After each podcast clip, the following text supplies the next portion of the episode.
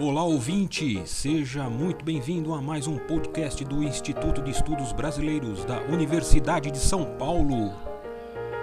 Instituto especializado e sede de acervos importantes de muitos artistas e intelectuais.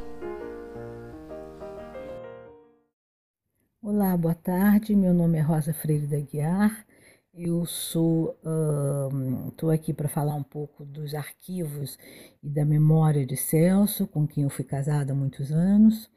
É, eu gostaria de me apresentar rapidamente. Eu sou jornalista, trabalhei muitos anos em jornal, no Brasil e no exterior. Depois eu larguei jornalismo, troquei pelo mundo editorial, e exatamente é isso que me leva agora a falar um pouco do trabalho editorial que eu fiz desde que Celso morreu em 2004. Bem, é, em primeiro lugar, eu acho que, como herdeira dos arquivos e de muitas obras dele, eu acho que os herdeiros, acho que têm mais deveres do que direitos, né? E foi essa um pouco a ideia que me guiou uh, quando eu resolvi levar adiante essa herança intelectual, enfim, sobretudo aos mais jovens, e tentar transmitir o que eu recebi de Celso. Bem, como eu trabalhava exatamente no mercado editorial, eu me digamos, me encaminhei primeiro para uh, ver o que eu podia fazer para que as obras dele, dele estivessem disponíveis, pelo menos em parte, para as novas gerações. Bem, a primeira então, o primeiro eixo no qual eu trabalhei foi o que se chama de edição definitiva. As edições definitivas são uh, feitas de modo geral por quem tem capacidade para fazê-las e tem também acesso aos arquivos para cotejar as edições antigas e ver se elas estão todas perfeitas no caso de uma reedição. Então, o que, que eu fiz? Eu recorri primeiro ao exemplar, aos exemplares, digamos, que Celso tinha deixado devidamente corrigidos quando ele estava em vida, ele foi revendo um pouco os livros dele, já, já impressos, e foi uh, corrigindo os lapsos, às vezes até faltava uma linha inteira, bom, tudo isso ele foi corrigindo. Depois eu cotejei esses, esses um, digamos, esses, essas edições que ele deixou com os originais, às vezes originais manuscritos, às vezes originais datilografados e, numa época mais recente da vida dele, já digitados em arquivos de computador.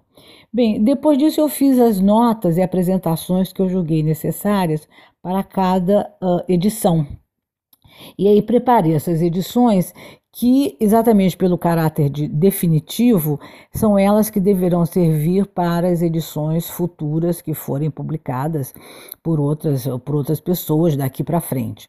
Bem, eu pedi para cada uma delas, eu pedi um prefácio novo, eu escrevi uma introdução contando um pouco a história dessa, de, de, de cada, cada obra de Celso, e nesse, nesse eixo eu fiz uh, cinco livros. Eu fiz uma nova edição definitiva do Formação Econômica do Brasil, de um livro dele chamado Economia Latino-Americana, do terceiro livro, que é o meu preferido, chamado Criatividade e Dependência na Civilização Industrial, Fiz também a edição definitiva da obra autobiográfica de Celso. Celso tem uma vertente uh, uh, autobiográfica e memorialística que é muito importante na obra dele. Ele escreveu três livros de memórias e eu juntei esses três livros num volume a que demos o nome de obra autobiográfica.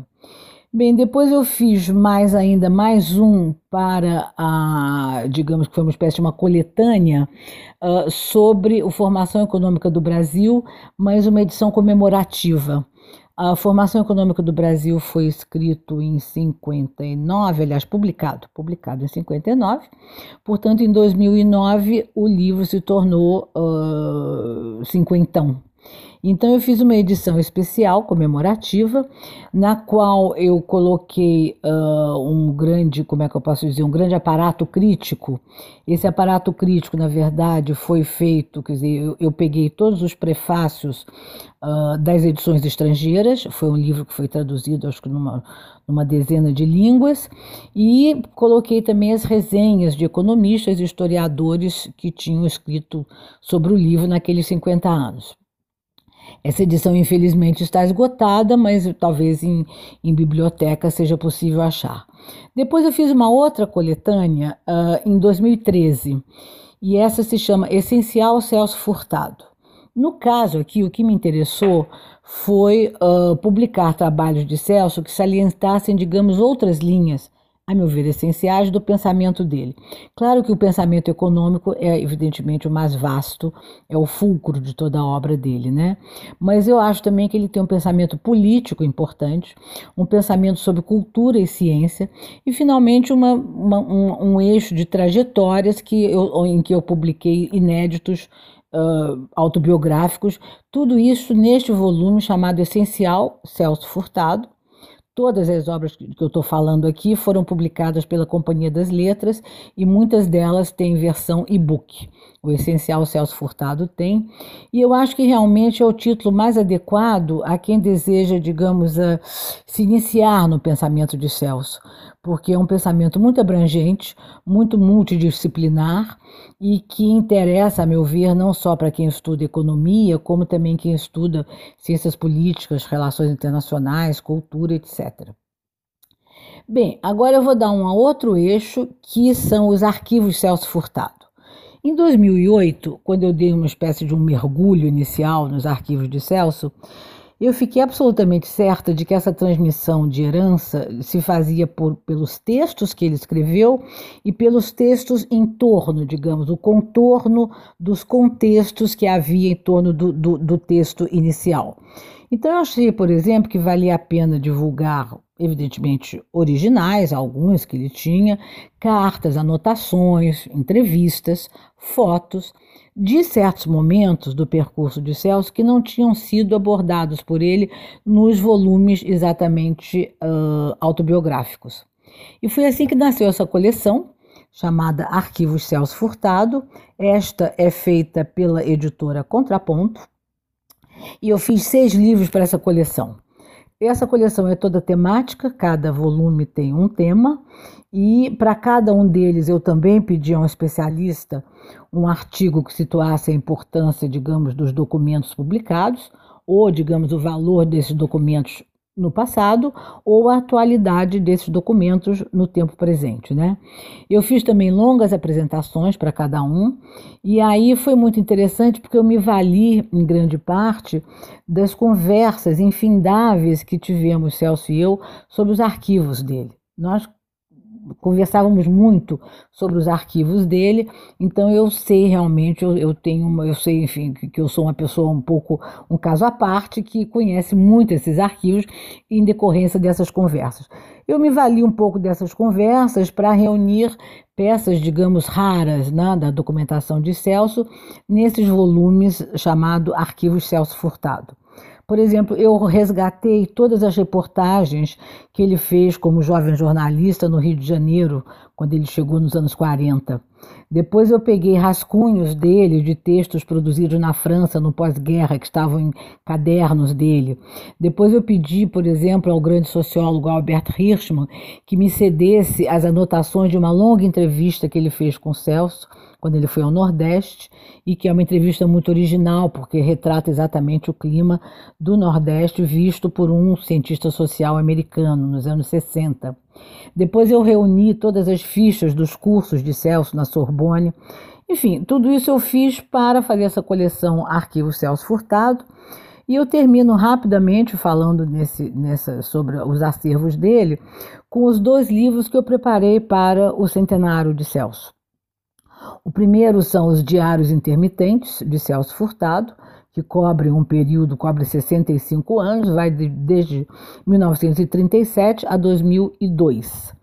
Bem, esse livro nasceu da seguinte forma: uh, em 2000, final de 2017, início de 2018, eu comecei a fazer uma espécie de pré-arrumação dos arquivos que eu, que eu herdei, e a, o meu objetivo era, evidentemente, fazer uma pré-arrumação para doá-los para uma instituição pública.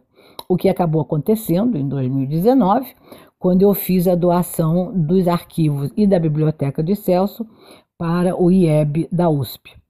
Bom, vendo esses arquivos, arrumando um pouco o que, que tinha em cada lugar, porque a gente tinha arquivos no Rio de Janeiro e, e na França, é, eu encontrei uns 50 cadernos em que Celso fazia anotações de cunho pessoal ao longo da vida dele.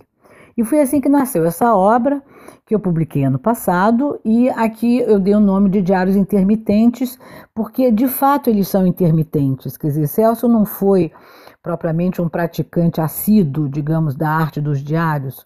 Ao contrário, podiam se passar meses, anos sem que ele escrevesse um diário, mas ele recorria a esses diários em momentos importantes da vida dele, difíceis, tensos. Por exemplo, a época em que ele, os anos que ele dedicou a implantar no Nordeste a política de desenvolvimento da Sudene, ou nos anos finais do regime militar, quando o país debatia a redemocratização, etc. Bem, e outro, outro momento em que ele escrevia diários e que são muito interessantes era nas tantas viagens que ele fez a países que na época em que ele lá esteve, eram menos acessíveis, digamos, como a Etiópia, a Mongólia, a China. Outra, outra, outra, outro momento em que ele escrevia os diários era comentando encontros com personalidades da política, do mundo artístico, enfim, no Brasil e no exterior. E finalmente, um último momento em que ele escreveu bastante os diários foi quando ele fazia uma espécie de diálogo consigo mesmo, um diálogo mudo, e ensaiava fazer uns balanços de vida, como ele fez ao voltar da guerra, que ele esteve na guerra, ou quando ele partiu para o exílio.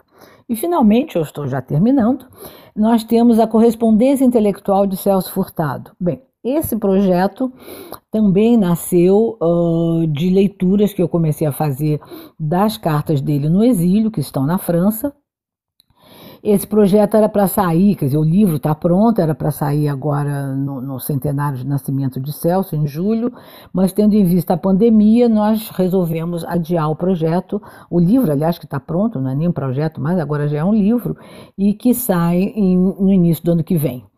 Bom, é, esse livro eu, eu, eu, eu, me deu muito, muito, foi muito prazeroso, mas também foi muito trabalhoso porque eu fiquei dois anos de trabalho lendo, uh, selecionando, anotando as, a correspondência do Celso, que é imensa, imensa.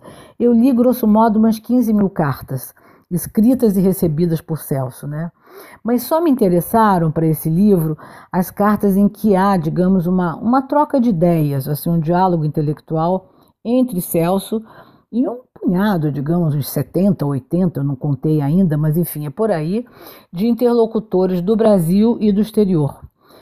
Eu, eu destaco algumas, algumas, uh, algumas correspondências dessa, desses diálogos uh, por cartas que ele fazia, uh, que algumas, inclusive, algum tipo de correspondência dele com amigos, é algo que durou, digamos, ao longo de décadas. E alguns deles eu só cito assim rapidamente, sabendo que eu vou não citar outros, que eu vou certamente esquecer, mas rapidamente correspondências longas, digamos, que o Celso teve uh, na vida, foi com o Antônio Calado, com Antônio Cândido, com o Tiago de Mello, com Florestan Fernandes, com Darcy Ribeiro, com a Fernando Henrique, com Roberto Campos.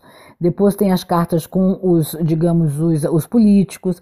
E uma correspondência que, para mim, é um dos pontos altos do livro é a correspondência dele, que se estende por uns 50 anos, com o Raul Prebisch, o grande economista argentino, que foi secretário da CEPAL.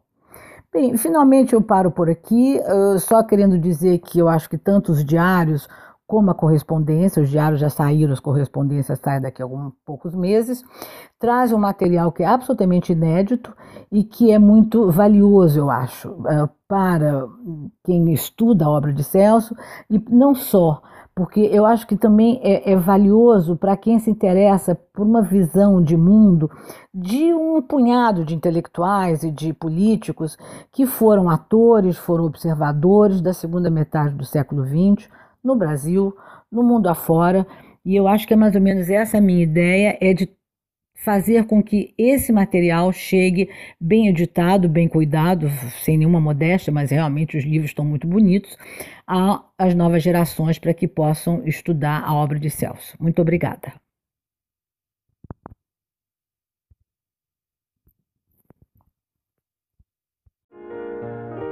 Este podcast do Instituto de Estudos Brasileiros chega ao final. Esperamos que tenham gostado e em breve retornaremos com um novo assunto para você.